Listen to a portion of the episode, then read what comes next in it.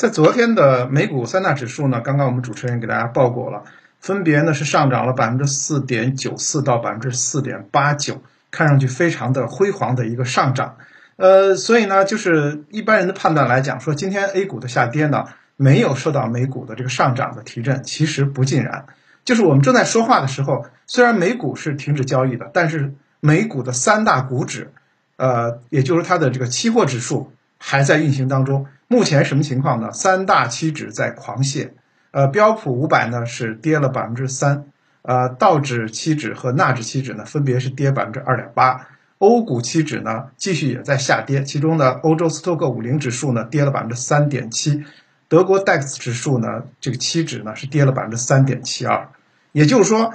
昨天的上涨不代表它连续上涨，那么现在正在说话这会儿呢，他们现在在狂泻，那么。说到这儿，大家就明白一个道理，就是说，西方的资本市场起伏跌宕的程度超乎想象，就是一天在大跌，然后呢，昨天在大涨，然后现在又在大跌，就是完全是混乱的一个节奏。而且刚刚两位主持人在报指数的时候呢，就有这个救市新闻的出台，就是英国央行在啊几分钟前。刚刚宣布啊，就是我之前都没准备这样的消息，呃，然后就突蹦出来的字幕，呃，刚刚宣布下调，呃，成了呃这个呃利息下调这个利率五十个基点到百分之零点二五，接近于这个平利息，就是已经接近于零利息了，也就是说，对，已经呃接近零利息一个状况啊，下调的幅度还是蛮大的。当然我们。预测说，美国的议息会议可能有一百个基点的在三月底的一个降息，也就是说，股海外的资本市场近期是一天一个样子，海尔脸的一个变化，呃，非常的难以琢磨，呃，因此呢，操作的难度当然也大，而且呢，对于全球的辐射也比较大。那么，呃，我们 A 股今天的这样的一个下跌呢，很难讲说没有受到呃期货市场的原油方面的影响和。啊，全球股市的这个整体的这个跌幅，尤其是欧洲，欧洲目前在我昨天也分析了，他们其实跌得更坚决。美股还有反弹，欧洲几乎就没有反弹，一直都在这个跌这个当中。那么，呃，美股欧洲呢，跟我们中国有相似的地方，其实他们都是或者说我们都是啊原油下跌的或者原原油价格下调的受益者，但是仍然跌幅这么的强烈。那么也跟这个新冠疫情啊，跟经济的严重收缩有非常直接的关系。我们在讲说 A 股目前处于什么样一个状况呢？从二月三日的黄金坑，我就说是这个节后的第一次这个开盘，然后砸的非常的低，那么呃连续的这个拔升，中间呢虽然有调整，但是上升的趋势非常明显，到现在几乎已经爬升到了春节前的这个指数的情况。那么也就是说，在短期盘当中积累了大量的获利盘，那么三千点的。震荡远远没有结束，这是我上周一直以来的观点，就是说三千点不要轻易说已经被攻破，那么支撑点也不要就认为两千九百五十点有多么坚挺，这个过程应该算是比较的漫长。那么在上周我给出了一个呃大家的参考值，就是说我们不能呃有很高的成交量的情况下还能站在两千九百三千点以上才可以。那么今天的成交量呢缩到了八千亿，我认为还是有点高。那么，也就代表着买卖都过于的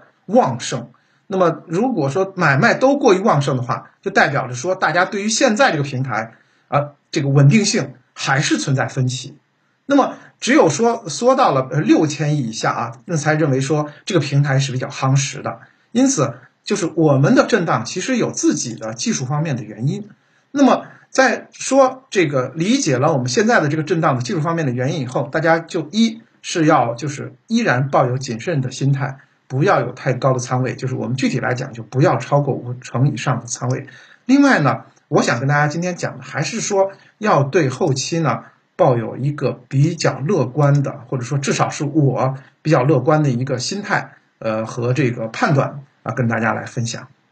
三大金融板块，我再一次强调，就也不是我近期关注的这个热点，因为目前从全球的这个消息面来讲，或者说从国内的消息面来讲的话，金融板块都没有就是能谈得上的对其有影响力的地方。那么同时呢，我们也知道，在目前这个情况下，国家对所谓的这个护盘的动作也没有必要。那么因此的话，三大金融板块它的这个表现特征就不是很明显，而且也没有必要。那么，但是呢，也有非常好的一些现象出来，或者说消息面来针对的这个盘面的一些表现。我们在上周的时候，我个人有一个观点，就是说，大盘如果一直保持活力的话，必须有条和块的这种呃，或者叫领军，或者叫风口的不断的呈现。那么今天的这个条和块的，虽然我们大盘整体是调整的，但是条和块的这个色彩已经逐步的出来了。比如说从这个条的。这个或者说我们叫行业的这个色彩来讲的话，其实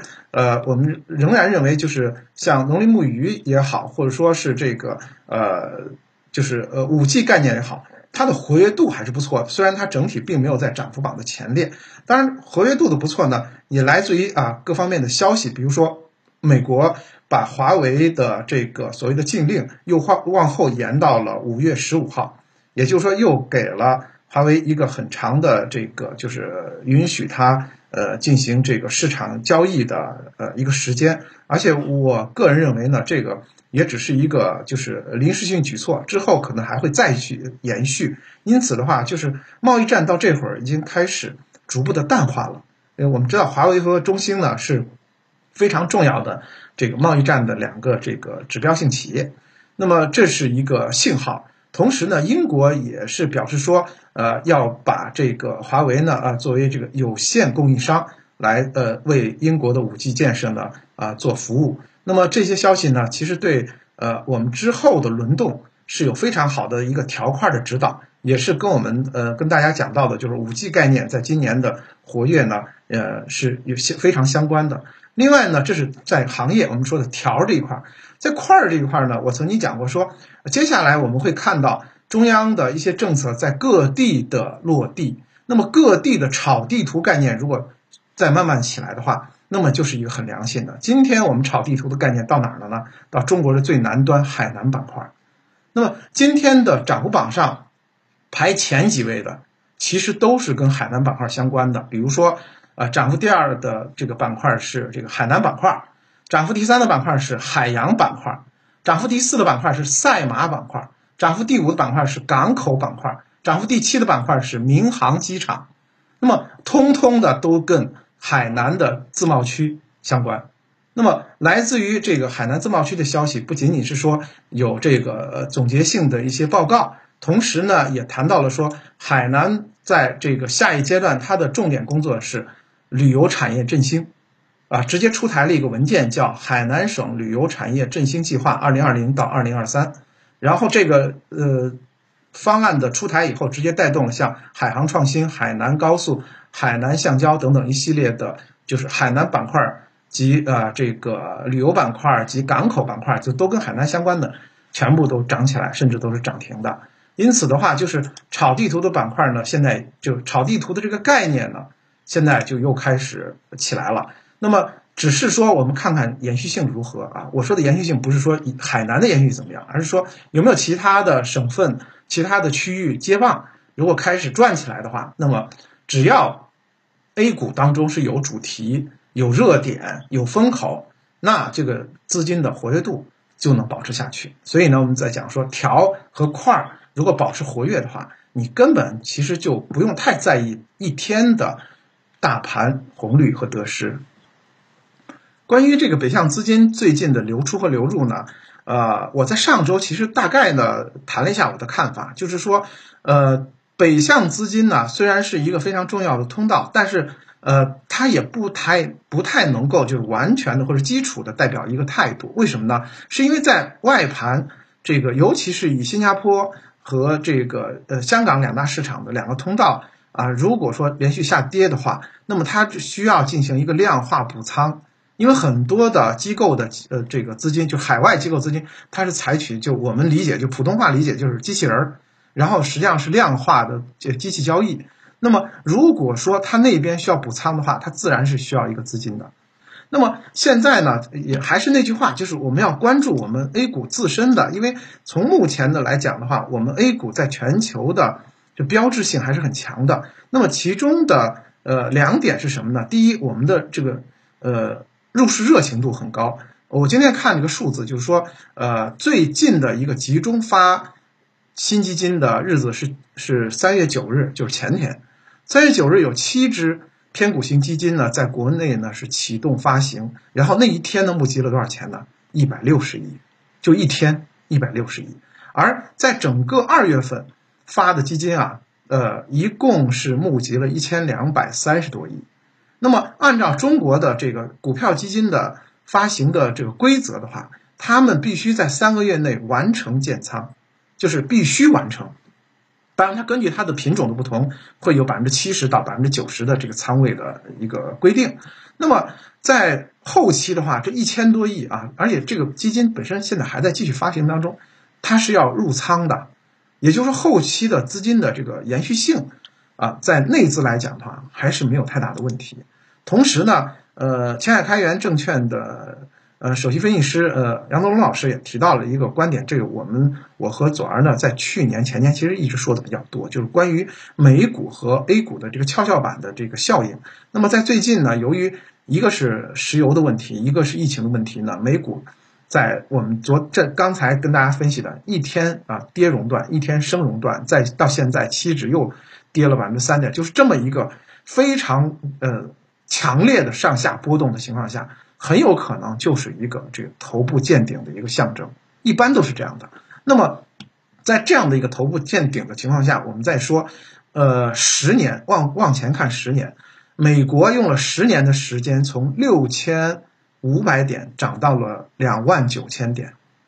再重复，六千五百点涨到了两万九千点，而中国的十年呢，从三千点变成变成了两千九百九十点。也就是说，从估值的角度来讲，大家一目了然。从经济发展的情况来讲，我们的速度是远远超过这个美国的速度的。就是按照这个 GDP 增长率来讲，我们的中国 A 股的这涨价的速度和中国猪肉的涨价速度完全不在一个量级上。那么，我们是期待说中国股票能像中国猪肉一样涨得这么好。